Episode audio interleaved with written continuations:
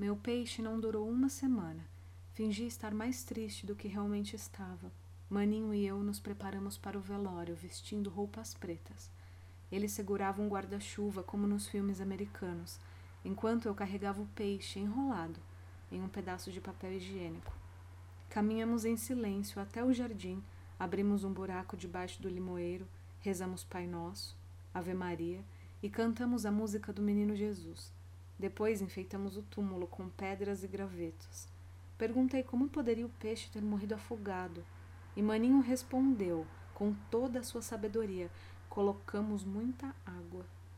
Aquela foi minha primeira vez no teatro.